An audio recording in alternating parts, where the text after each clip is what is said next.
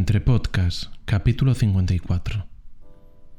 La virtud es la disposición coherente y armoniosa del alma, que hace dignos de elogio a quienes la poseen y es por sí misma laudable, independientemente de su utilidad. De ella derivan las intenciones, los pensamientos y las acciones moralmente valiosas y, en general, la recta razón. Cicerón, Disputaciones Tusculanas 4, 15, 34. Empezamos. Bienvenidos a Entre Podcast, donde cada semana dos amigos se sientan a hablar sobre podcast. Yo soy Edu Garriga. Yo, Telmo Cillero. Y juntos os invitamos a participar en la conversación. Telmo, buenos días, ¿cómo estás?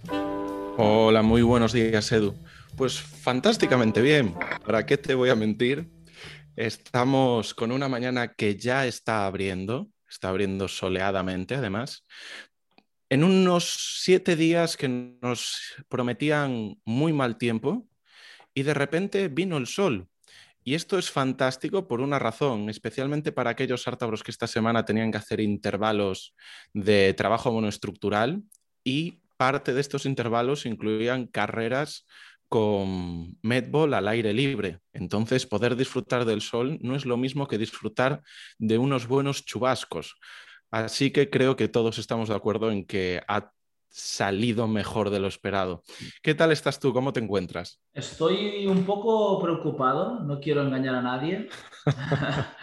te ha salido una introducción idéntica a la anterior. para, que, para que no lo sepa, hemos tenido que que cancelar la primera llamada y arrancar con una segunda. Así que esta parte del programa ya, ya ha sucedido y estoy un poco preocupado para que no vuelva a suceder lo mismo que antes, que es que mm, de forma inexplicable y 80.000 programas después se fue internet aquí en el despacho donde estoy. Nunca, nunca había sucedido esto, pero bueno, por lo demás, bien, muy bien. Y ya con muchas ganas de, que, de, introducir a nuestro invitado de hoy. Mm. Pues lo introduzco yo. Por favor. Un poquito y que después se introduzca él. Pues hoy tenemos con nosotros a Antonio Olives, que es psicoterapeuta en Santiago de Compostela, del que tengo la inmensa suerte de poder aprender todas las semanas en la unidad de Benres Clínicos de la Universidad de Santiago de Compostela. Y la verdad es que ha sacado tiempo para venir aquí con nosotros de su apretada agenda, lo cual le estoy inmensamente agradecido.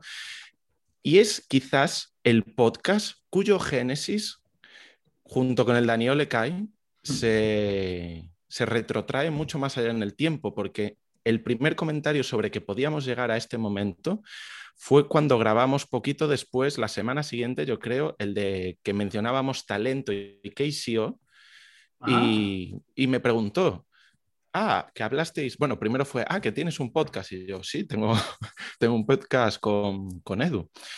Y, y me dijo, ay, habláis de talento. Le dije, bueno, salió un poquito por encima. Me dice, es que el talento no existe. Y entonces, con esa frase tan lapidaria y tan eh, clara, dije, pues entonces vas a tener que venir al podcast. Y aquí estamos. Buenos días, Antonio, bienvenido. ¿Qué tal, Telmo? Hola. Hola. Eh, después de esta presentación tan breve y tan escasa, quizás te apetezca representarte en esta nueva grabación tú de una manera más adecuada. vale, podemos hacerlo. Pues eh, nada, soy psicólogo, terapeuta familiar, em, eh, trabajo fundamentalmente en la práctica privada, pero además también dedico un par de días a la semana a supervisión de colegas como a Telmo, en contexto más o menos formativo, no es exactamente formativo porque es supervisión. Y trabajo en un programa de, terapéutico para, chavales que están en, el sistema de protección, pero fundamentalmente eso, todo, todo, todo mi, actividad profesional está gira en torno a, la psicoterapia, al trabajo eh, terapéutico. Es un poco, eso soy yo. Y aquí fue cuando nació la etiqueta que te ponemos nosotros, que no te pones tú, que es la de experto en talento. Sí, eso al final tiene que ver con eso, con eso, con una conversación. Cuando yo escucho talento, digo, eso no existe. Un poco, no, es una, no es una conclusión a la que haya llegado yo, haya llegado yo al final, y tampoco soy ningún experto. Me he leído unos libros, que es nada más, ¿no? Y al final he, llegado, he llegado a, ese punto buscando un poco mejorar yo en mi actividad profesional. Eh, eh, en un momento determinado me empiezo a preguntar qué es lo que tengo que hacer para ser mejor. No, no para ser el mejor, pero sí para ser de los buenos. ¿no? Y, me he encontrado en mis lecturas y en, no voy a decir investigación porque suena, pero en, toda mi búsqueda de qué es lo que tengo que hacer para ser mejor, eh, me he encontrado con muchas realidades que, que, rompen un poco con lo intuitivo, ¿no? Y una de las realidades es que el talento no existe. Eh, especialmente en nuestra profesión, que, que, a veces sí que se oye este vale, este no vale, eh, ¿no?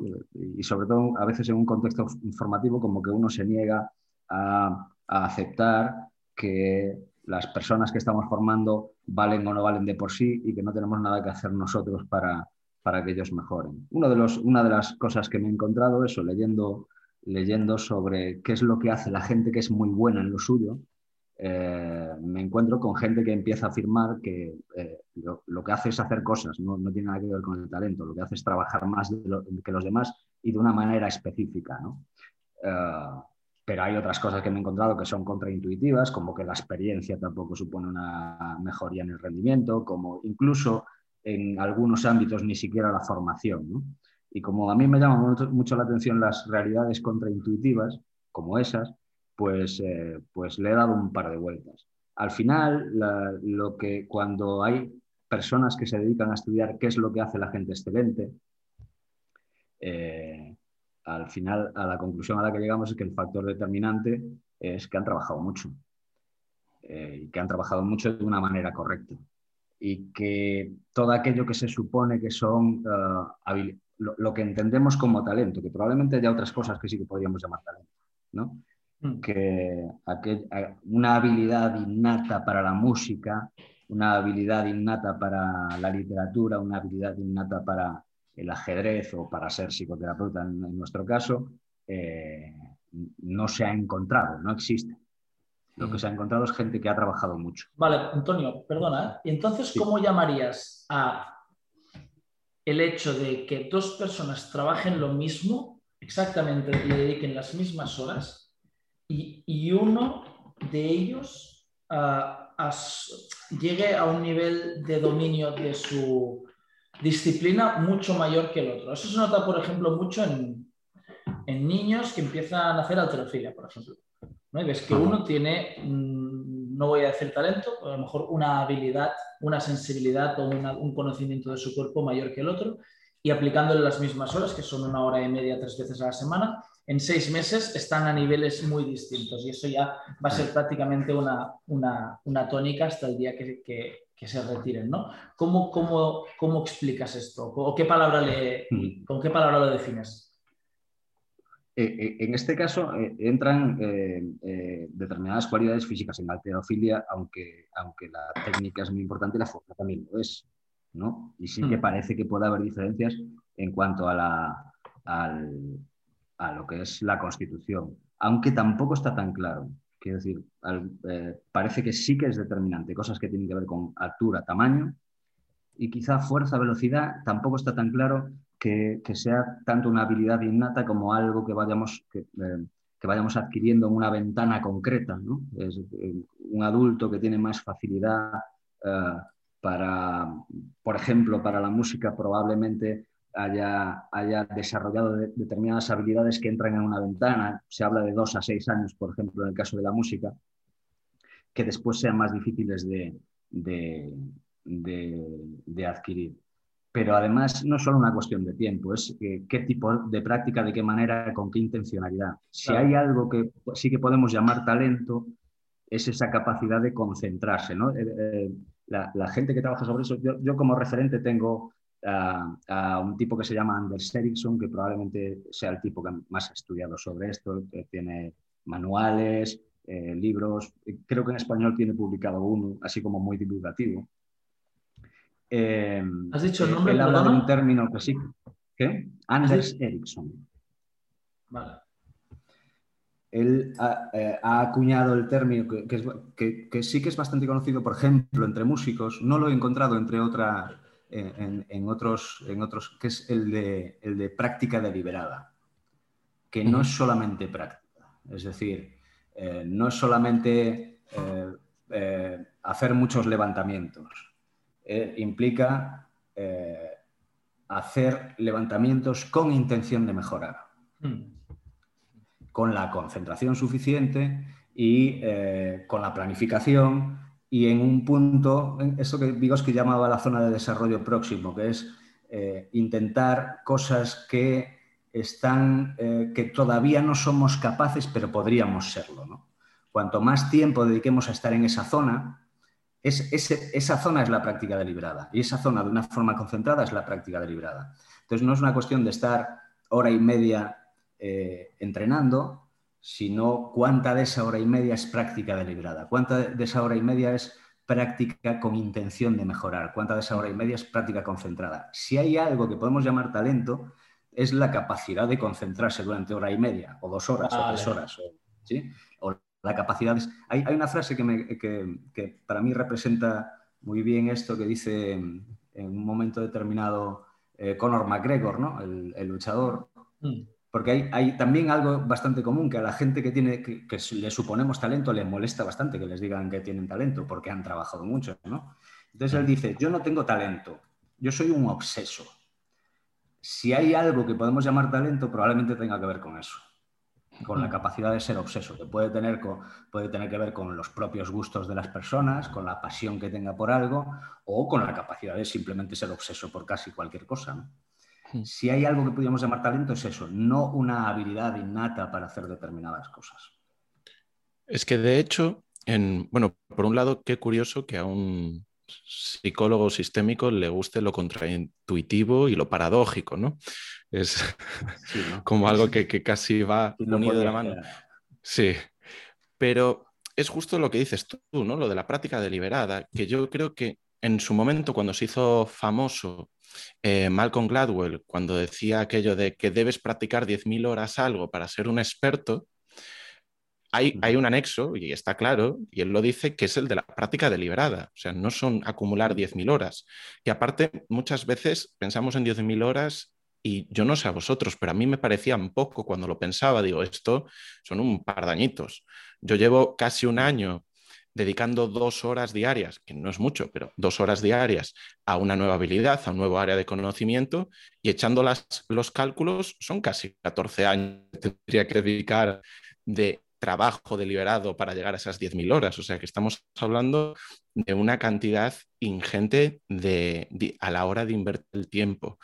Y yo creo que, pues, muy bien definido, ¿no? El, ¿Qué es el talento? Es esa capacidad para concentrarte dentro de la adquisición de un área en el que tienes interés o en el que muestras pues, eh, mayor vocación, pasión o obsesión, que al final lo de la obsesión y la pasión también da mucho juego. De hecho, de hecho indicar que, esta regla de las, de las 10.000 horas de, Gladwell es, una mala interpretación de una investigación de, de Anders Ericsson, um, que hizo con, violinistas. Eh, en el que se establece determinados cortes, divide entre buenos, regulares y, bueno, dentro de violinistas profesionales, o, eh, no, violinistas profesionales, sino estudiantes destacados de violín, que probablemente acaben como violinistas profesionales, dividiendo un poco entre los brillantes, los buenos y los normalitos, ¿no? Eh, entonces coge un punto a los 18 años y hace un cálculo de a los 18 años cuántas horas han trabajado. Eh, y a los 18 años los brillantes habían trabajado 10.000 horas, pero si coges eh, la investigación en vez de a los 18 años a los 20, pues serían 18.000. Eh, Quiero decir que no, no eh, es totalmente aleatorio lo de las 10.000 horas. Es una mala interpretación de Gladwell. No, depende de la habilidad. Hay habilidades que requieran muchísimo más y yo qué sé, y escupir lejos aceitunas probablemente hagan falta 100 o 200 nada más. La práctica consciente que decía Erickson en el lanzamiento de aceitunas, conocidísima práctica. De hecho, de hecho, creo que ya lo hemos dicho alguna vez en este podcast, ¿no? ¿Cuánta gente lleva 10.000 horas acumuladas de conducción y no conducen bien? ¿no? Seguramente los aquí presentes, porque no es una, no es una habilidad que practiquemos de forma consciente. De hecho, muchas veces la practicamos de forma totalmente inconsciente hasta el punto de que llegamos a un sitio y casi ni tan siquiera sabemos cómo hemos llegado hasta allí. Mm. Claro, y eso diferencia mucho lo que es, y esta es la otra realidad eh, contraintuitiva que me encontré y que me gustó encontrarme, y a veces, sobre todo a los que somos, a los que son más mayores les, molesta mucho, que es la diferenciación entre práctica y experiencia. 30 eh, mm. Años conduciendo son 30 años de experiencia, pero no son 30 años de práctica. Y la experiencia, bueno, eh, a veces me gusta decir que la experiencia sí que produce especialización, pero no diferencia de buenas de malas prácticas. Es decir, si llevas 30 años conduciendo mal, eres un experto en conducir mal. No quiere decir que, seas mejor. Esa es la diferencia entre práctica y experiencia. Una de las cosas que nos encontramos, y hay, investigación en ello, eh, de una forma muy transversal en prácticamente, bueno, en todas las profesiones que se han estudiado, es que la, gente con más experiencia no es mejor que la gente con menos experiencia. En concreto, hay en muchos campos, pero en concreto hay un tal Chaudhry que hizo eh, una investigación sobre supervivencia en enfermedad cardíaca. Y hay más probabilidades de sobrevivir si tu médico hace cuatro o cinco años que dejó la residencia que si tu médico lleva, tiene 30 años de experiencia. No solo la experiencia en muchos casos no produce mejoría, sino que a largo plazo tendemos a empeorar si no hacemos nada para mejorar. ¿Me explico? Sí, el tema de, de la formación continua o el debate constante con uno mismo, porque especialmente en ámbitos como la medicina, el seguir aplicando lo mismo 30 años después es básicamente estar aplicando métodos que ya no funcionan o que no funcionaban adecuadamente o que directamente pues no son en ningún punto comparables al nivel de los tratamientos actuales. Solo hay que echar la vista atrás, me imagino, 30 años. Si sigues aplicando lo mismo, obviamente el riesgo de... Perdónate, no tiene tanto que ver con más conocimientos, sino que tiene que ver con, con la automatización.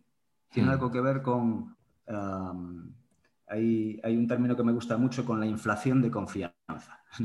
Mm, eh, con em, eh, bueno, tiene que ver con cómo funciona la curva, de aprendizaje, ¿no? Y es otra de las cosas a las que he llegado, pues queriendo ser mejor, ¿no? y una de las cosas que nos encontramos es que eh, se tarda muy poco tiempo en, llegar a algo que llamamos una fase de meseta, muy poco tiempo, en eh, aprender nuevas habilidades. Hay un momento, en, quiero decir, en muy poquito tiempo aprendemos muy rápido hasta que llegamos a un punto que eh, se establece, bueno, pues que dejamos de avanzar, ¿vale? Para algunas personas esta fase es eh, suficiente. Esta fase de meseta es donde está la media. Pero, pues, si a, medio le añades cre, suena mal, suena mediocre. Cuando llegamos a la media, a partir de ahí hay que empezar a hacer esfuerzo para mejorar, esfuerzo consciente para mejorar. Hasta ese punto solo con la motivación está bien, por eso el refuerzo positivo y funciona guay, eh, que te digan que bien lo estás haciendo, solo con la motivación es suficiente. A partir del punto de que llegas a, esa fase de meseta, o haces esfuerzos por mejorar o la tendencia va, a ser automatizar. Automatizar está bien porque nos ayuda, nos ayuda a, ahorrar recursos, pero lo que hace es que dejemos de hacer práctica realmente consciente. No tiene que ver con formación, es decir, los médicos pueden seguir estudiando, eh, pueden seguir estudiando. Tiene que ver con dejar de hacer esfuerzos por mejorar.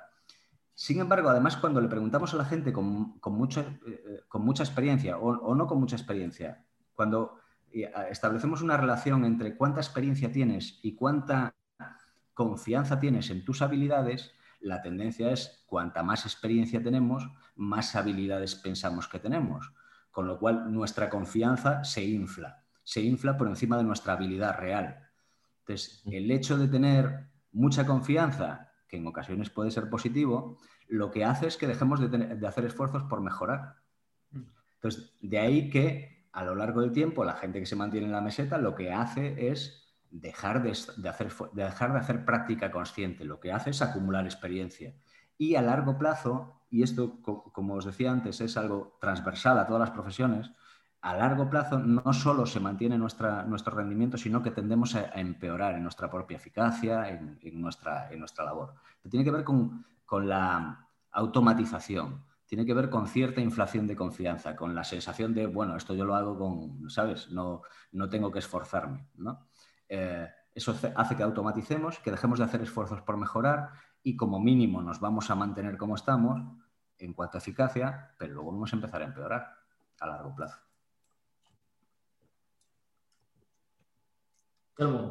dale. Sí, yo estaba por un lado pensando en, lanzar un, por así decir, una ayuda a esa palabra mediocre, ¿no? Que para nosotros siempre tiene connotaciones negativas, pero bueno, mediocre al final muchas veces es el que, eh, eh, o sea, la palabra latina proviene del que está en la media, ¿no? El que está normal y está bien. Tiene que haber personas que, sean, que seamos mediocres, ¿no? Pero eh, sí que hay, aparte, con todo lo que has dicho, quizás la inflación de confianza pueda estar relacionado porque, claro, nosotros escogimos un podcast para, partir como excusa y, traer esta grabación este día, que era uno de, de Yoko, en el cual habla de talento holístico y éxito holístico. Y cómo la diferencia, por ejemplo, que a lo mejor nosotros hemos definido nuestro talento y él lo ponía de otra manera diferente, pues que a lo mejor una persona con un talento 5 es capaz de conseguir un éxito 7. Y muy claramente eh, de, de hardline, ¿no? Y como nos dices tú, Antonio, la diferencia entre estar en un 5 y mantenerse en un 5 o un 5 y ir a un 7 sería ese trabajo duro, esa práctica consciente, esa práctica constante por ser mejor y querer ser mejor sin entrar en esa inflación de confianza.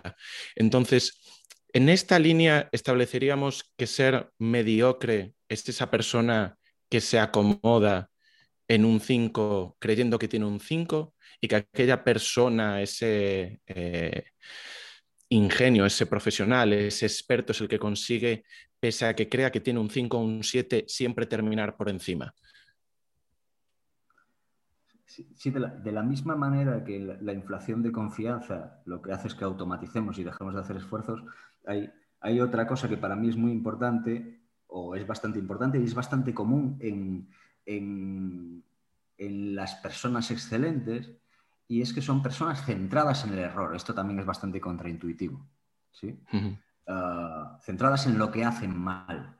Bueno, en el podcast parte, de, parte de, una premisa que yo quiero ser radical en esto. Parte de una premisa de que hay gente que tiene talento en 5 y puede llegar a un 10. Yo parto de la premisa de que no hay gente con talento 5.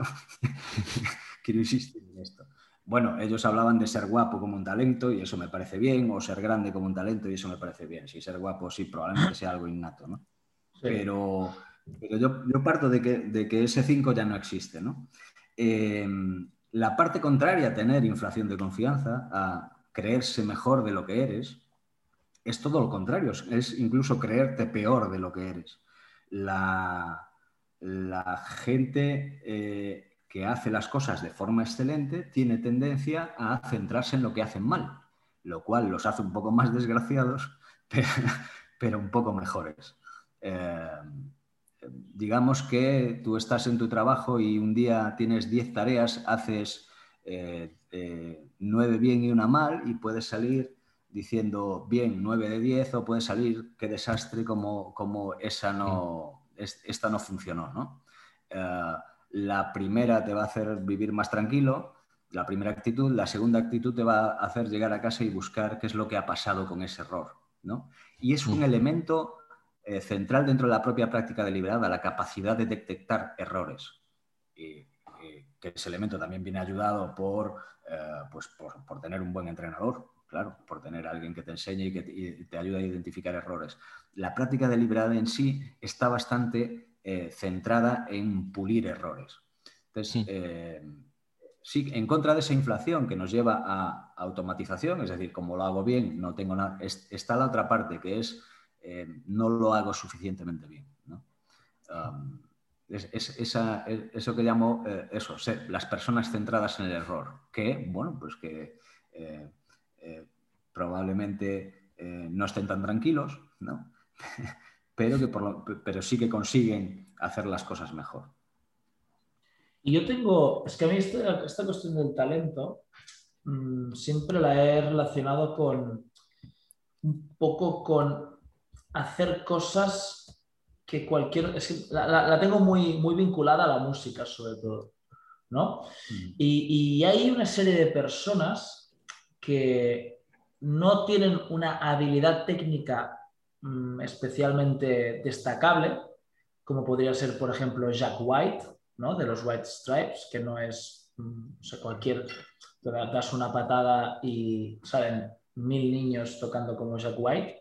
Sin embargo, él, es el único que puede hacer lo que hace, vestir como viste y tocar como toca y, y interpretar como interpreta encima de un escenario y no hacer el ridículo, ¿no? O, por ejemplo, Nati Peluso sería otro ejemplo. O sea, las rimas de Nati Peluso se pueden llegar a escribir, no son rimas al final, las puede escribir otra persona, pero interpretarlas y, ejecutarlas como las ejecuta ella, siempre tan al límite de todo, yo siempre he relacionado eso con el talento, porque así como tú puedes tocar una serie de horas con un determinado, con una determinada intención, ¿vale? Para, para hilar un poco con lo que estamos hablando, y, y, acabar tocando lo que toca Jack White, me parece improbable que acabes interpretando en directo como interpreta Jack White. No sé si esto resuena de alguna forma en ti o lo puedes, lo puedes acotar dentro de talento o no. Porque creo que es, es inenseñable e inaprendiz, no sé cómo sería, ¿no? Que no se puede aprender que es un poco, antes de, que digas, Antonio, nuestra, nosotros cuando habíamos definido talento, no sé si vosotros os acordáis, pero era algo así eh, como lograr hacer lo que es común de una manera completamente fuera de lo común, algo como así, ¿no? Habíamos eh, eh, definido tú y yo. Sí, bueno, claro, si nos vamos a claro, si, el debate entra en, qué es exactamente talento, no sé. Y al mismo tiempo, si nos vamos a casos individuales, claro, la dificultad es que no nos hemos metido en, casa de Nati Peluso a ver cuánto tiempo ha dedicado a, escribir, eh, cuántas, eh, cuántas de las rimas ha tirado, cuántas de las rimas ha, pulido, cuántas veces se ha puesto delante del espejo, delante de gente para... No, tenemos esa información. No, no tengo una respuesta a eso pero en los casos que son más conocidos, de, que se les supone talento innato y que eh, han podido ser estudiados, lo que nos encontramos es que al final hay trabajo. Hmm. Incluso en la, claro, eh, en la composición, claro, la composición es, también tiene elementos subjetivos, aparte de, probablemente muchos conocimientos que tienen sobre, sobre teoría de la música, etcétera, pero hay gente que no tiene ningún conocimiento sobre teoría de la música y compone muy bien. Eh, eh, incluso la composición es una tarea que se practica, ¿no? Eh, entonces, al, entrar en un caso individual sin conocer, pues claro, tampoco, tampoco puedo decirte, pero los casos que se han puesto siempre como, yo que sé, Mozart, ¿no? que se han puesto siempre como ejemplo, después hay, hay, hay trabajo detrás hay circunstancias que no consideramos, además de que sea alguien que haya nacido con, talento. Claro, cuando, cuando nos hablan de Mozart, claro, es que con cinco años tocaba excepcionalmente. Parece que excepcionalmente no es tan excepcionalmente, eh, pero bueno, sabemos que, que, en su casa su padre era violinista. Eh, se da la casualidad de que su padre es la persona que escribe la primera didáctica para niños que, de la que hay referencia, ¿no? Quiero decir que no es, que no es de repente un tío que sale y coge un piano o un violín y empieza... No, hay, hay un señor aquí que ha escrito una didáctica para niños. Resulta que la hermana tocaba muy bien también, con 11 años tocaba eh, los teclados como cualquier eh, profesional y tenía un padre que dedicó... Eh, todo su tiempo a hacer de, su hijo un genio, el que él no pudo ser, ¿no? Y además con conocimientos de hacerlo. Entonces, estos son los casos que sí que se han podido estudiar, pero claro, puede haber 10.000, ¿no? Que me puedas mencionar que yo no sé, ¿no? Eh, pues no sé cuánto tiempo ha pasado Nati Peluso, ni, ni mm. cualquier otro eh, eh, practicando. ¿no? Pero en los casos que sí que han podido estudiar y cuando, y cuando hacemos una selección más o menos aleatoria y cogemos chavales que empiezan y vemos cómo acaban, la diferencia entre los brillantes y los buenos son horas de trabajo individual, que esto es un elemento propio de la, práctica eh, deliberada, y con intención de mejorar de una forma concentrada. Pues es una, es una suerte, porque eso significa que podemos ser lo que queramos, ¿no? bueno, a lo mejor. Sí, claro. Es, una declaración un poco ya, un poco, un poco sí. Lo que, si contamos con los medios, si tenemos esa. Si, tenemos ese talento de ser capaz de obsesionarse, si tenemos un entrenador adecuado, si tenemos los medios adecuados, si tenemos el tiempo adecuado, probablemente sí. De hecho, hay gente que ha decidido hacerlo así, ¿no? Mm. ¿Se puede aprender de alguna forma ese talento a obsesionarse? ¿Se puede mejorar el talento? O, sea, al final hemos dicho que lo que sí podríamos ah, catalogar como talento es esa capacidad de obsesión. ¿Eso se puede entrenar, la capacidad de obsesión? Yo calculo que tiene que ver con, un elemento. Lo que pasa es que el, término motivación tampoco me gusta porque es bastante circular en sí, es bastante dormitivo. Eh, la gente trabaja mucho porque está motivada y, sabemos que está motivada porque trabaja mucho, pero al final la motivación en, el sentido de, ah, inversión-beneficio, ¿no? Ah, el, beneficio resultante en términos de placer, en términos de eh, prestigio, en términos de lo que tú quieras, compensa el trabajo que hago, probablemente eh, tenga que ver más con eso, pero esto aquí estoy hipotetizando, ¿eh? que, con, la disciplina o el hábito. Pero claro que la disciplina se puede entrenar, claro que la disciplina se puede entrenar, claro que, la fuerza de voluntad se puede entrenar, claro que sí. Pero yo supongo que tendrá más que ver con los beneficios que obtenemos, eh, ya sean materiales o inmateriales. ¿no? Que compensen el trabajo invertido. Aquí yo no soy capaz de hilar de manera excesivamente fina ese concepto de obsesión, de ser capaz de hacer absolutamente de todo por conseguir eso en lo que estás trabajando, bien sea, por ejemplo, pues a lo mejor en nuestro ámbito llegar a los CrossFit Games, ¿no? O ser el, mejor psicoterapeuta del mundo o ser como el famoso Antonio Olives, ¿no? que, que, con el concepto de disciplina, ¿no? Es como que para mí la obsesión puede existir sin disciplina o puede ser un paso más allá de lo que es la propia disciplina, ¿no? que es estar tan obsesionado que la disciplina deja de tener lugar, porque ya no tienes que forzar absolutamente nada para hacerlo, o tienes que forzar menos cosas que en otro momento podría haber sido, o para otras personas puede ser una decisión que tiene que ser consciente de, bueno, hoy voy a tomarme mi tazón de avena con leche eh, sin lactosa por la mañana y, mi acompañamiento de jamón cocido que no sé qué tal, eso ya no es un esfuerzo versus a me voy a tomar mi tazón de Fruit Loops. ¿no? sino que es lo que hago de manera ya natural porque tengo un objetivo con el cual estoy obsesionado y todo gira alrededor de esa adquisición final o de esa habilidad final que va incluso más allá de todo ese proceso disciplinario. No sé, si lo he explicado más o menos de una manera clara. Sí, yo, podría estar de acuerdo. Si, cambiamos obsesión por pasión, es algo así como, como todo, este desarrollo que hiciste, como que es muy, como surge de una forma muy evidente. Eh, pero claro, eh, quiero decir, si en un determinado momento tú estás suficientemente apasionado por un tema que eh, solamente el realizarlo es reforzador en sí, Ah, pues probablemente sea mucho más fácil que a otro. Por eso, si, si hay algo que se puede llamar talento, probablemente sea eso, la capacidad de, no sé si la capacidad o la suerte de habernos apasionado por algo. Pero bueno, que, probablemente haya eh, personas que sin pasión puedan sustituirlo por disciplina y funcione también, seguro que sí, seguro que sí. Yo eh, tengo un sobrino, así como eh, que cuando tenía cinco, años, cinco o seis años, le, eh, le descubrimos oído absoluto, eh, casi por casualidad. Y es un chaval que no, había ido nunca, no tiene una formación musical, no hay...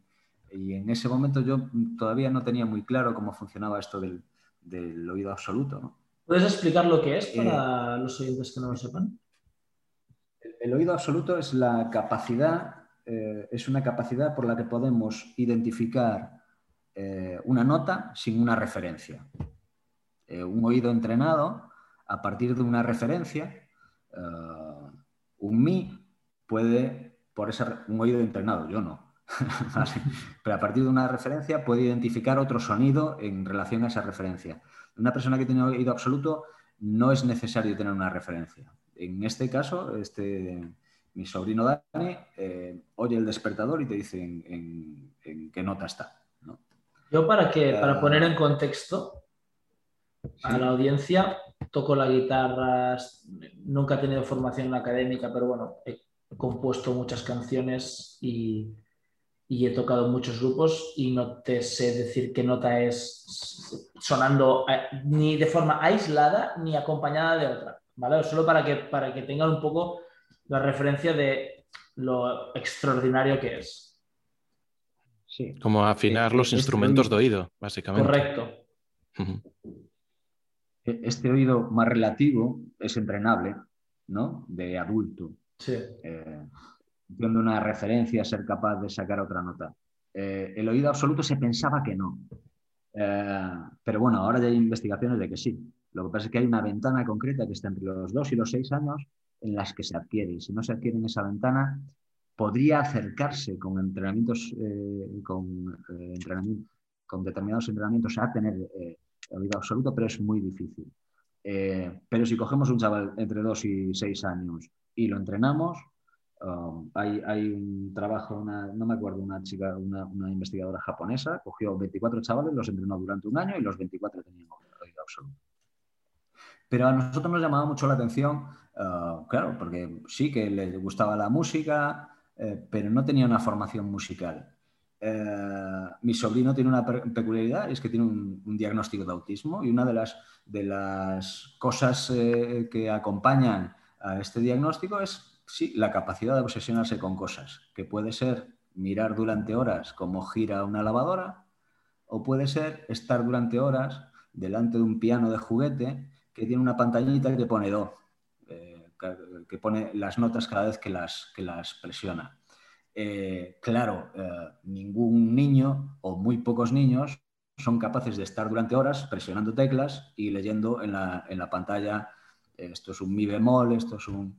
Él mm. tiene esa capacidad de estar durante horas, durante muchos, durante meses, eh, haciendo este ejercicio. Y el resultado sin formación ha sido este. Pero cuando, cuando lo pensábamos decíamos, es una habilidad innata, hasta que nos damos cuenta de, sí, este niño con tres años, con cuatro años, era capaz de jugar durante mucho tiempo a apretar teclas en el piano y ver el resultado en la pantalla. Eh, probablemente no es una cuestión de pasión, sino esa capacidad de obsesionarse, que en un momento determinado en determinadas personas podría parecer patológico, pero que, bueno, dirigido en, determinada dirección, pues probablemente a este chaval le pueda servir de bastante, ¿no? Que además le gusta la música, claro. Pero, ¿tenía algo va? No, la verdad es que es una historia con, mucha potencia, porque claro, sigue una vez más, ¿no? Rebatiendo esa idea de hasta qué punto el, el, talento podría ser innato, ¿no? O la capacidad de obsesionarse durante un tiempo en la práctica constante y centrada en algo determinado, como puede ser pues simplemente darle a las teclas, escuchar los sonidos y leer, pues eso, mi bemol, do, hasta que se adquiere en esa ventana de dos a seis años, pues la capacidad para, para discriminar todos los sonidos. A mí es que simplemente es una habilidad que siempre me llamó muchísimo la atención. Yo conocí a un chico que tenía ese oído absoluto y y, lo veías afinar los instrumentos de oído, que decía, jo, es que esto es... Y yo agarrado a mi, a mi afinador, ¿no? Claro, que además ahora los afinadores los puedes tener en el móvil, pero de aquella era tu cacharrito que llevabas en la funda de la guitarra y lo sacabas, ¿no? Y miserablemente le dabas a las, a las cuerdas para hasta que conseguías la nota, ¿no? Y el otro cogía la guitarra, mira, pam, pam, pam, pam, pam, y en un minuto te había afinado la guitarra, daba igual como estuviese, ¿no? Y es, sin duda algo que, invita a la reflexión. Yo no sé qué te invita a ti, Edu. A ver, mm, es que en cuanto al uso de, o sea, en cuanto a, este uso en concreto del, del, joder, ¿cómo es la puta palabra, tío? No me suele agradar del oído absoluto, al final también estamos cayendo un poco en el error de considerarlo talento cuando puede simplemente ser una habilidad, ¿no? Como, como el que es naturalmente fuerte, ¿no? Hay gente que es naturalmente más fuerte que otras por razones puramente biológicas. A lo mejor tienen más testosterona, tienen una respuesta más rápida del músculo, pueden ser un tipo de fibras determinadas Claro, esto yo creo que Antonio estará de acuerdo en que no es talento que hayas nacido con una cantidad de fibras de un tipo mayores que de otro tipo o mayores que las de otro, otra persona. ¿no? y la... no, lo, es, siempre se ha puesto como ejemplo de habilidad innata para la música, es decir, tener buen oído, por ejemplo. Claro, claro, eh, claro. Eh, no es talento, lo que es talento es ser un buen músico. Y eso es con práctica, da igual. Sí, sí, sí, si en algún momento tener oído absoluto te ayuda a, ser, digamos que si tener un oído absoluto te ayudara a ser un virtuoso del piano y descubriéramos que el oído absoluto es algo innato, pues tendría que yo eh, recoger cable y decir, pues sí, eh, resulta que el talento existe, ¿no? Pero resulta que no. Entonces, que esa habilidad no, no es ni siquiera innata. ¿no?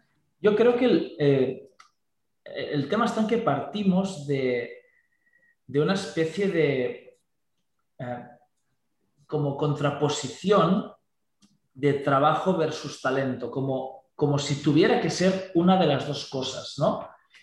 Y, y yo siempre he considerado el trabajo una condición imprescindible para asumir, ah, joder, macho, cómo estoy con el castellano, para llegar al máximo de lo que sea que, que, te propongas en tu disciplina. Es imprescindible el trabajo. Y partiendo de esta base, partiendo de la base de que es innegociable las horas que le dediques, sí creo que hay personas que le sacarán mayor provecho a esas horas. Entonces tú ya has establecido que eso ese es el talento, ¿no? Como la capacidad de sacar mayor provecho a estas horas de trabajo, pero que el trabajo es innegociable. Yo ya lo, ya lo doy por hecho, que no es que exista una, una u otra cosa. Sí, yo, lo que planteo no es una contraposición de trabajo versus talento. Yo lo que planteo es el talento como resultado del trabajo, punto. ¿no? Eh, e-, esa habilidad eh, de, sacarle el máximo partido al trabajo, al trabajo también depende de que te la hayan enseñado. Quiero decir que no es, una, no es algo tampoco en sí innato, también depende de que te hayan enseñado, también depende de que hay, hay cosas, em, claro, en el deporte, por ejemplo, en el ámbito en el que vosotros más trabajáis, eh, como es algo que tenéis muy asumido, pero en el resto de profesiones o habilidades no tanto. Eh, por ejemplo, el hecho de eh, pretender mejorar sin nunca haberse medido, ¿no? Hmm. En el deporte, por defecto, os medís, ¿no? Hmm. Pero es poco habitual, es menos habitual de lo que debería, por ejemplo, que compañeros de profesión se midan, midan su eficacia o incluso médicos midan su, eh, eficacia. Entonces, es muy, es muy difícil que una persona se ponga a trabajar en ese para resultar, para tener eh, resultados, eh, para desembocar en eso, en eso que llamamos talento, es decir, entendiéndolo como el resultado del trabajo, si partimos de que ni siquiera nos hemos medido, si partimos de que no sabemos cuánto de buenos somos en lo que somos, en lo que trabajamos o en lo que nos apasiona o en lo que sea, por eso tampoco es una habilidad innata en sí. Está bien que alguien te diga, oye chico, te tienes que medir y tienes que practicar de esta manera concreta y, bueno, y que uno quiera invertir el tiempo en practicar de esa manera concreta. Mm.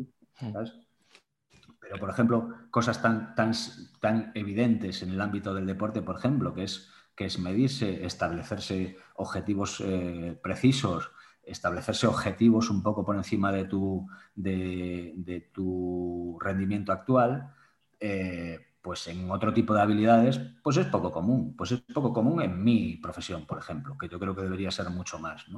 Ah, a veces en formaciones y tal, le pregunto a la gente, ¿tú cómo crees que eres de bueno? ¿no? Y, eh, independientemente de la respuesta, cuando les pregunto cómo lo saben, pues me dicen, pues mira, yo qué sé, porque tengo la agenda llena. Bueno, que tengas la agenda llena te hace un buen empresario, no te hace un buen terapeuta, ¿no? Un buen terapeuta te hace, bueno, y eso podríamos discutirlo, para mí es que la gente salga mejor de lo que entra, Entonces, eh, Antonio, ¿abogas por un cierto grado de competitividad para potenciar el talento?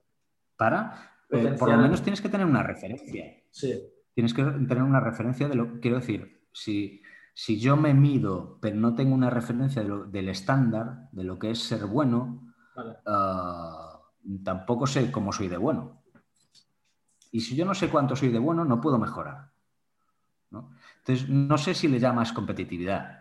Em, em, bueno, es que se le podría llamar incluso la competitividad con uno mismo es la autoexigencia.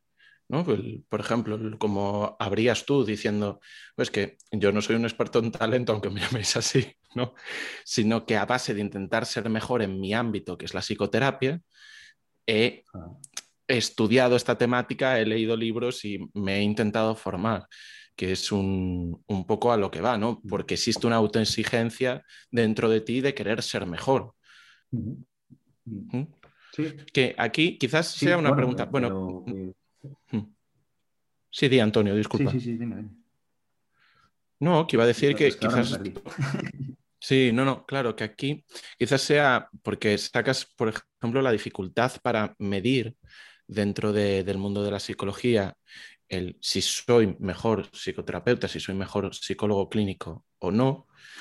Y es que existe una, una dificultad manifiesta para ella. Y pese a que, por ejemplo, mm, tú eres una persona que maneja una cantidad de datos increíbles, cuando es, la media de sesiones, en qué momento debería hacerse esto, en qué momento se debería hacer lo otro, cómo dentro del ámbito de la psicoterapia un psicoterapeuta puede saber que se está haciendo mejor. Pues, en función de la eficacia, en función de los resultados, en función de, cuánta gente consigue sus objetivos y cuánta gente no. Es mi percepción. ¿eh? Eh, probablemente haya otros eh, psicólogos o terapeutas que planteen, yo que sé, crecimiento personal o no sé qué otras historias. Eh, en mi caso es eh, cuánta gente de la que viene a visitarme consigue su demanda, cuánta, cuánta no y cuánta empeora, esto es algo también importante. Ah, entonces, ¿Qué pasa? Que para eso no es una cuestión de competición. Tengo que tener una referencia de cuánto es lo normal, de cuánta es la media. Para saber si soy bueno, tengo que tener por lo menos una referencia de cuál es la media. Y si estoy por debajo me tengo que preocupar, si estoy en la media creo que me tengo que preocupar también. y mi intención es estar por encima. Y para eso lo que tenemos que hacer es medirnos, eh, medir nuestros resultados. Hay eh, cientos de herramientas para medir nuestros resultados, en concreto nuestros resultados, pero también podemos medir nuestras propias habilidades. Entonces, y esta es la parte que se hace más difícil en otras cosas que no son el deporte o, el ajedrez, ¿no? en el que hay las mejorías son cuantificables casi desde un punto de vista numérico, pero al final se trata de ser capaz de identificar qué habilidades hacen falta para ser mejor y entrenarlas. Y entrenarlas no es en las sesiones que tenemos, eso es partido, no es práctica, eso es eh, no es entrenamiento. Quiero decir, el futbolista no mejora en el partido, mejora en el entrenamiento. Entonces, eh, se trata de identificar qué habilidades nos hacen falta y trabajar para mejorarlas. Parece que tenemos alguna en nuestro, en nuestro campo, parece que tenemos alguna pista de qué habilidades hacen falta, que no son necesariamente técnicas en el sentido de conocimiento técnico, sino que tienen que ver con eso que llamamos alianza terapéutica, la capacidad de, eh, de que las personas que atendemos se sientan entendidas y eh, que de la, capacidad de que las personas que atendemos nos sientan como empáticas, la capacidad de acordar objetivos, la capacidad de acordar procedimientos. Y eso también lo podemos medir, es decir, eh, podemos medir con cada persona que atendemos eh, cómo nos han percibido de empáticos o cómo nos han percibido eh, de que los acuerdos o, las cosas que les proponemos tienen alguna eh, tienen significado para ellos. Ah, bueno, hasta aquí es hasta donde yo llegué y, por, donde, por donde me interesé con el tema de, la excelencia, ¿no? que es cómo puedo hacer yo y, un, elemento es medirse. Y, es un elemento que en general para determinadas habilidades pues no se tiene en cuenta y, además eh, los criterios que normalmente tenemos para juzgar incluso la habilidad de los demás eh, suelen tener muy poca relación eh, con, con, la habilidad real, como el prestigio, por ejemplo. El, el prestigio está muy poco relacionado con la eficacia. Estamos hablando de médicos, estamos hablando de, eso, de psicólogos, estamos hablando probablemente de coaches de, de, CrossFit también. El prestigio en, ti, en sí puede tener que ver con eh, una buena promoción, puede tener que ver con habilidades sociales X, ¿no? Eh, eh, pero no necesariamente tiene que ver con resultados. Entonces, si uno quiere mejorar, pongamos en el ámbito deportivo es fácil, pero a lo mejor como coach no tenéis los criterios tan claros. O sí, yo creo que sí. Yo, Telma, alguna vez te, he oído eh, que tienes estadísticas por ahí de gente lesionada y ese tipo de cosas. Y ese es el punto de partida, claro, saber qué es, qué es lo que te define como buen coach, qué es los resultados que tienen tus atletas, o es cuánta gente se lesiona, o ¿sabes? Eh, o, que tienes el box lleno de gente. Si tienes el box lleno de gente, normalmente de lo único que habla de ti es de como empresario. Si, tus atletas eh, eh, tienen buenos resultados, pues no sé, claro, tendríais que definir vosotros qué sería ser buen coach, ¿no?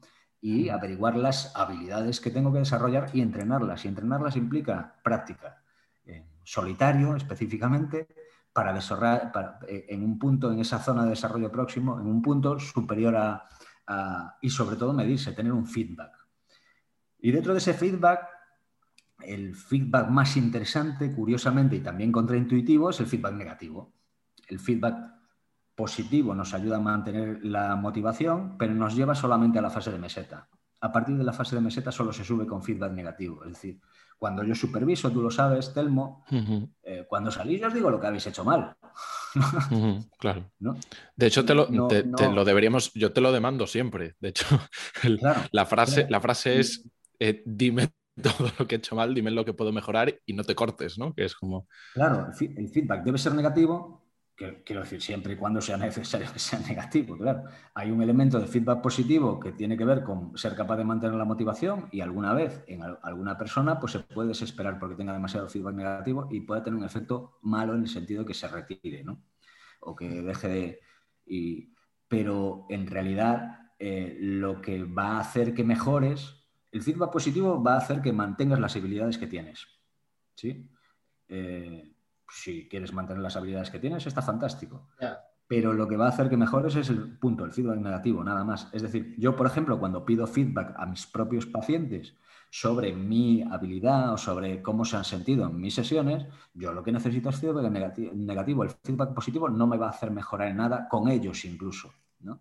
Es algo que, algo que trabajamos, es, eh, es algo que llaman... Eh, el, generar cultura de feedback, ¿no? O sea, tú vas al restaurante y te pueden preguntar qué tal todo eh, con cultura de feedback o sin cultura de feedback. No sé si me explico. Eh, hmm. Pueden preguntarte qué tal todo como un elemento de cortesía o pueden preguntarte qué tal va todo con, verdadero interés por ver el resultado de mi trabajo e intentar mejorarlo. ¿no? Para eso también hace falta tener una, propia cultura de feedback. Es decir, ¿qué, hago con esa información? Ah, eh, por poner un ejemplo, esta semana eh, eh, he dado tres altas, ¿vale? Una de ellas en dos sesiones. Bien, bien, Antonio, va, palmadita en la espalda, ¿no? ¿Sabes? Pero he tenido cuatro abandonos. O sea, una semana de mierdas en términos generales, ¿no? ¿Estos, datos son reales? Sí, sí, sí, sí, sí, sí. Cuatro abandonos, cuatro personas que estando citadas no volvieron. Eh, eh, eh, una semana de mierda. si, puntúa lo positivo, que es lo que hace la gente que vive más tranquila, pues fantástico. Un alta en dos sesiones es un exitazo porque en realidad es en una, porque la segunda es para darse cuenta de que lo que hiciste en la primera fue suficiente, ¿no? Pero yo tengo cuatro abandonos. Con esos cuatro abandonos puedo hacer 100.000 cosas. Puedo pensar, primero puedo pensar qué cabrones podían haber llamado. o por otra puedo pensar, coño, salió el sol, es muy mala competencia y es verdad que cuando es verano la gente eh, se pone mejor y tenemos, y, Telmo lo podrá confirmar, tenemos más eh, situaciones en las que la gente no viene a las sesiones. Puedo atender alguna estadística que ha, que ha sacado, por ejemplo, José Luis Rodríguez Arias, de seguimiento de abandonos, que la mitad abandonan porque están mejor. O puedo decir qué coño he hecho mal puedo revisar las últimas sesiones y pensar eh, dónde me he equivocado. Eh, eh, esta última opción es, nos hace menos felices, pero nos hace mejores. es más, si probablemente yo se lo comento a un colega y dice, joder, tuve una semana y cuatro no me vinieron, pues seguro que ese colega, buena persona, me dirá, bueno, pero ya ves, es que ahora con el buen tiempo, o me dirá, no sé, es, que, es que no colabora que esto es la gran, la gran, el, gran, eh, la gran disculpa de los malos psicoterapeutas, que el paciente no colabora, es culpa mía, que es culpa de él. ¿no? Eh, sí, pero eso no va a mejorar en ningún caso mi habilidad. Lo que va a mejorar mi habilidad es coger la carpeta de estas personas que han abandonado e intentar explicarme por qué han, han abandonado. Y puedo encontrarlo o no puedo encontrarlo. ¿sí? Entonces, por una parte, feedback negativo y por otra parte, desear el feedback negativo. Antonio, ¿te puedo hacer una pregunta? ¿Con qué, te, ¿Sabrías decir con qué ratio das un feedback negativo versus uno positivo? Doy, me dan feedback negativo. ¿O tú no das feedback? Ah, si, lo doy como supervisor o si me lo dan mis No, no, como tú, tú como supervisor, ¿qué ratio más o menos de feedbacks negativos versus positivos? Siempre, siempre. Yo creo que siempre, ¿no, Telmo? Sí, muy, muy a menudo. pero, siempre que, o sea, el ratio, ¿cada cuántos feedbacks es uno uno el ratio? ¿Voy, ¿Doy uno positivo o uno negativo? Ah, bueno, sí. sí. Eso quiero decir. Sí, normalmente, eh, normalmente el feedback positivo es general, porque eh, a la gente que superviso normalmente son buenos, quiero decir, eh, en el contexto en el que estamos es gente que sabe, ¿no? Sí. Y que, y salvo excepciones, es gente que estudia y entonces, normalmente el feedback positivo es general porque la sesión ha sido buena. Eh, el, contexto es un contexto en el que, eh, para que la gente lo entienda, cómo funciona la supervisión en este caso, es en el que eh, hay una sala de terapia con una cámara Gesell, con un espejo unidireccional, como, como los que se, como las películas de policía. Y detrás de ese espejo, pues estaríamos el equipo y los supervisores, en este caso, pues Emilio, yo, Reyes, eh, y el resto de equipo que también eh, que son gente que está ahí para supervisarse, pero que también eh, tienen conocimientos. entonces, la persona, entre comillas, supervisada llevaría una sesión con su paciente dentro, mientras el resto estamos mirando desde fuera. ¿vale? Esto es la... Entonces, el feedback positivo es general y el feedback negativo es de detalles. Entonces, no, creo ni siquiera que sea uno a uno. El feedback positivo, generalmente las sesiones han sido buenas y a lo mejor puedo destacar algún detalle de las cosas que han hecho, pero generalmente la gente que, trabaja con nosotros es gente que trabaja muy bien. Es que esto resuena particularmente, particularmente eh, familiar. Pues eh, tengo la fama entre los trabajadores de 77 Fit de no dar feedbacks positivos porque me sucede algo, bueno, cada vez menos, ¿eh? pero siempre, siempre les digo algo parecido a esto, ¿no? Es que si tengo que decir todas las cosas que has hecho bien de la clase de hoy, no voy a terminar nunca, porque has hecho muchísimas cosas bien. Entonces podemos hablar de esa cosa que no has hecho del todo bien, por ejemplo, porque al final es siempre una o dos cosas. No, por eso te preguntaba, a ver si, si utilizabas algún ratio de forma consciente y la respuesta, la verdad es que me ha parecido... Sí, al, final el lo, que hace es mantener la motivación. Yo supongo a la gente motivada. Sí. Eh, y además no sé si me tengo que preocupar de eso. No, probablemente sí, que me tengo que preocupar de eso. Eh, pero, pero a mí me apetece que la gente salga de ahí siendo muy buena, no solo media. Entonces, eh, hay, hay, una parte en la que eh, sí, probablemente siempre, siempre que hay algo que decir, que hay ocasiones en las que no hay, nada que decir, pero Sí, normalmente el feedback positivo, salvo que haya algo que haya destacado mucho, es general, porque la gente lo hace bien en general. Pero quieren hacerlo mejor, para eso vienen aquí. ¿no? Y si, incluso desde el punto de vista epistemológico, Telmo, tú que controlas ahí de cibernética y tal, que al final, al final la cibernética tiene que ver con sistemas autogestionados, ¿no?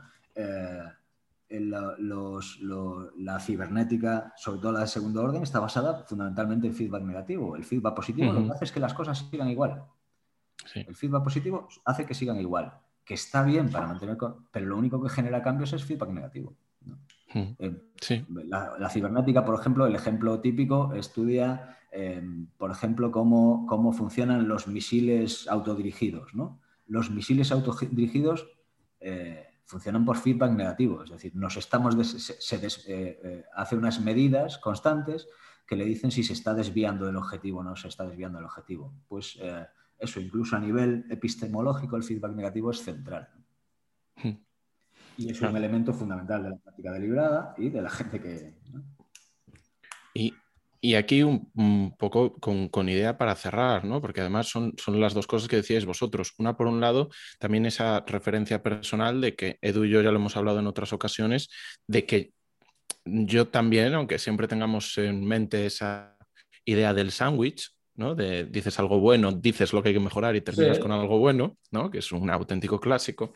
Sí que también alguna vez eh, da la sensación de que no decimos en, nuestros respectivos centros tanto feedback positivo, pero es porque no tendríamos tiempo para decir todas las cosas buenas que están haciendo, sino que donde hay, no es tema de conformarse, sino es tema de incluso mejorar. Y yo creo que para eso también tiene una importancia capital el ambiente, el contexto que se genera para que eso suceda. Puedo estar constantemente diciéndote las cosas que haces bien o también puedo añadir de una manera reforzante qué cosa no ha ido tan bien como podría haber ido para que sea mejor.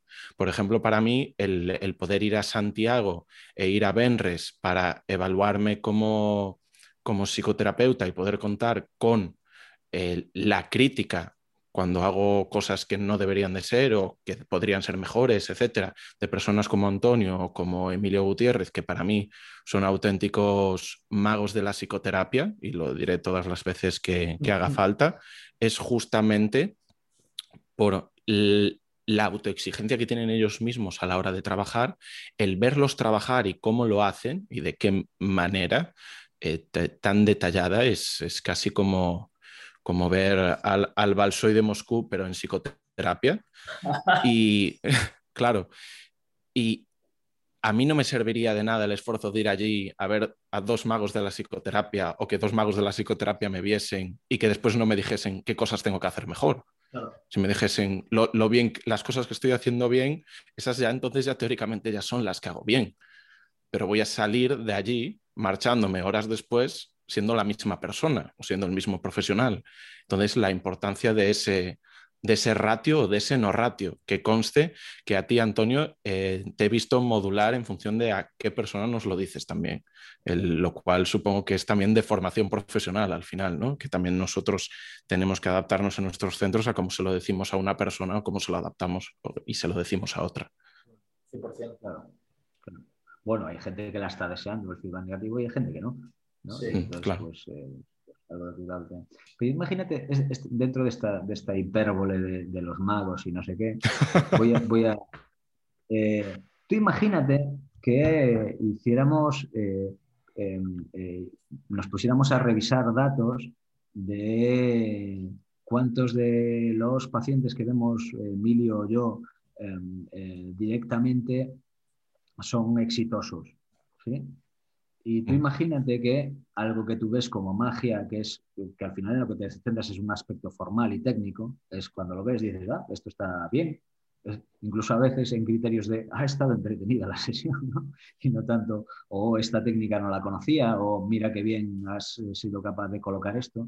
Pero si al final de todo esto midiéramos, nos midiéramos y hiciéramos un, que, esto se hace en ocasiones en la, en la unidad, pero hiciéramos cogiéramos los cuántos casos salen adelante o son exitosos de los que llevamos en concreto y no fuera muy diferente de, de, los que puedas tener tú, de los que hayas llevado tú, eh, esto de la magia ya pierde relevancia. Por eso yo quiero insistir en la parte de... De, hecho, eh, tú conoces a, bueno, claro que conoces a Steve DeSacer. Se ha hecho en su momento una medida de cómo, de cómo se medía... Steve DeSacer, para la gente que nos escuche, es uno de los creadores de un, de un modelo terapéutico que, es la terapia centrada en soluciones, que es eh, eh, así como el gold estándar de, la terapia breve. Eh, los, el creador y su mujer, Insukinberg, hay un momento en que se hace una medida de resultados entre, que los incluye a ellos y estudiantes. resulta que en esta medida en concreto dos estudiantes fueron los que mejores resultados obtuvieron de estas dos personas, eh, o sea, de todo el centro de Milwaukee, ¿sí? Eh, que es donde ellos, fundan. Incluso por encima de, de y de Zuckerberg, ¿no? Entonces, de repente centrarse en aspectos puramente formales de si, eh, si hay este conocimiento técnico, pierde importancia si no somos capaces de medirnos y demostrarnos, al menos a nosotros mismos, que lo hacemos bien. ¿no? que, oye, que lo hacemos bien, quiero decir que sí. pero, pero que eh, eh, eh, tiene que ver con insistir en esa idea de todo, lo que creemos que está relacionado con el éxito, normalmente no está relacionado con el éxito. la experiencia, en nuestro área, por ejemplo, la formación, la formación en sí no tiene relación con, con la eficacia, es decir, doctorandos no son más efectivos que licenciados y gente con trabajo de posgrado no es más efectivo que un licenciado. Depende de la práctica que tenga. El prestigio no es, eh, no es, un, no es un, predictor de, buenos resultados cuando nos paramos a medir a la gente. Entonces, por eso decía lo de la hipérbole de los magos, porque al final esto tiene que ver con prestigio y, con que nos vemos, pero al final lo realmente relevante en mi campo lo que yo creo que es realmente relevante en mi campo es el eficaz. Como, como vosotros en vuestro campo, y sí que me gustaría, ¿qué es lo que creéis que os hace buenos coaches o malos coaches? ¿Podríais clasificaros como buenos coaches?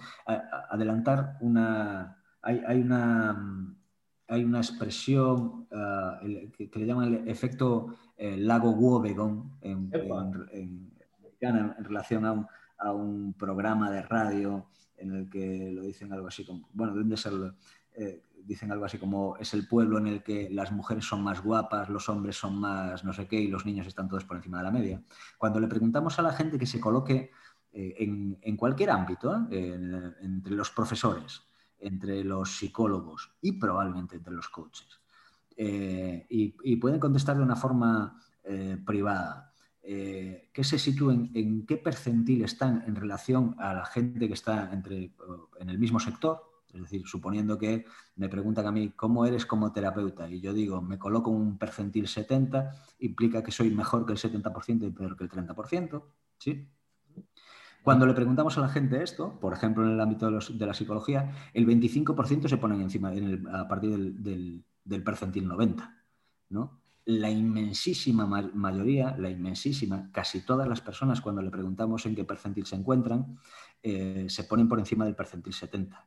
Nadie nunca se sitúa por debajo del percentil 50, lo cual es una evidencia que es una equivocación eh, estadística, es decir, no todos podemos estar por encima del, 50, del percentil 50. Entonces, eh, por eso insistía en la parte de medirse. si uno quiere ser un coach excelente, primero tiene que plantearse qué, es lo que, es lo que tienes que medir, para qué, significa ser un, coach excelente y luego tienes que ser capaz de colocarte en relación a los demás o en relación a una, referencia, ¿no? Ah, para luego entrenar y, luego averiguar qué habilidades hacen falta para ser mejor.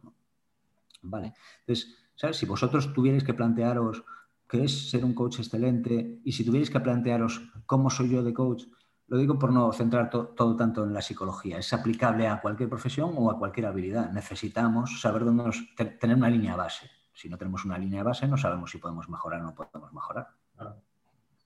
Bueno, esto, Telmo, abriría otro, otro capítulo. claro, la puerta a hacer Un, entre podcast con Antonio, perdón, voy a pronunciarlo en catalán, si os parece, ¿vale? Con Antonio Vivas 2 uh, que es ser un buen coach, porque aquí sí que ahora abrimos la caja de Pandora como nos pongamos a responder esta Sí. pregunta.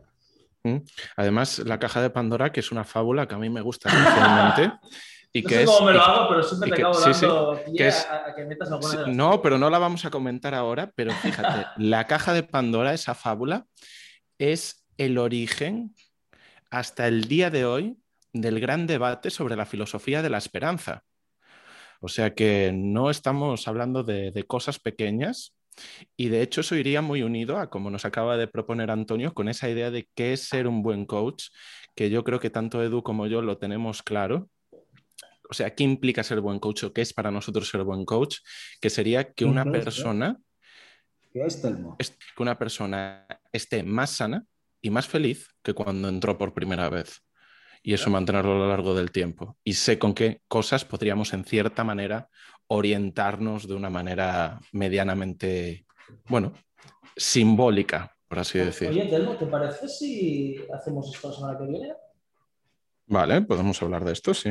Cogemos un podcast de Ben Berger o uno de Calipa, así como referencia, y hablamos de qué es ser un buen coach.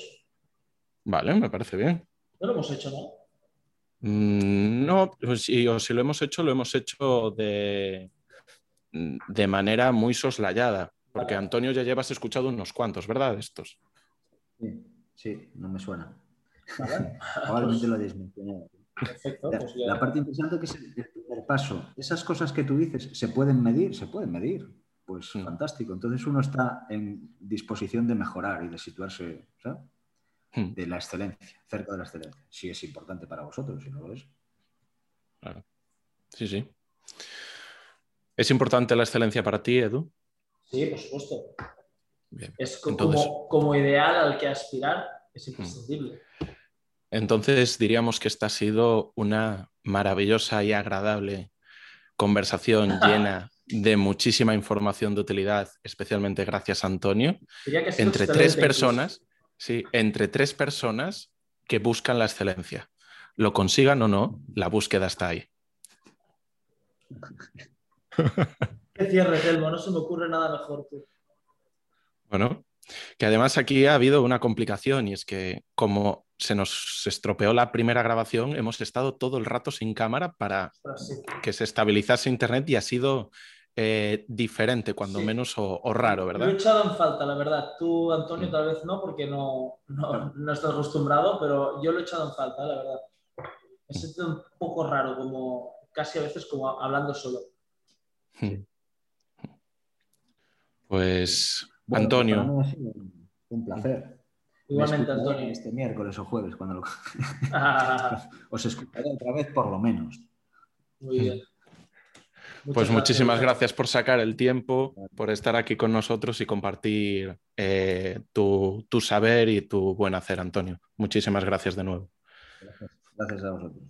Un abrazo Eh, a todo el mundo, Telmo. Nos vemos la semana que viene para hacer el, el podcast de qué es ser un buen coach y a lo mejor nos vemos presencialmente, quién sabe. Y a lo mejor nos vemos presencialmente, lo dejaremos en el misterio entonces. incluso, incluso, quién sabe, a lo mejor hasta puede ser que lo grabemos en la misma habitación. Mira, Eso sería- que no se grabe en un hotel de Barcelona el podcast la semana que viene. Mm, pues podría ser, podría ser, lo dejamos ahí Muy para bien. la próxima edición. Un, un abrazo, Un una abrazo a todos una y muchísimas gracias a todos los que nos escucháis. Hasta Chao, luego. chao. Chao.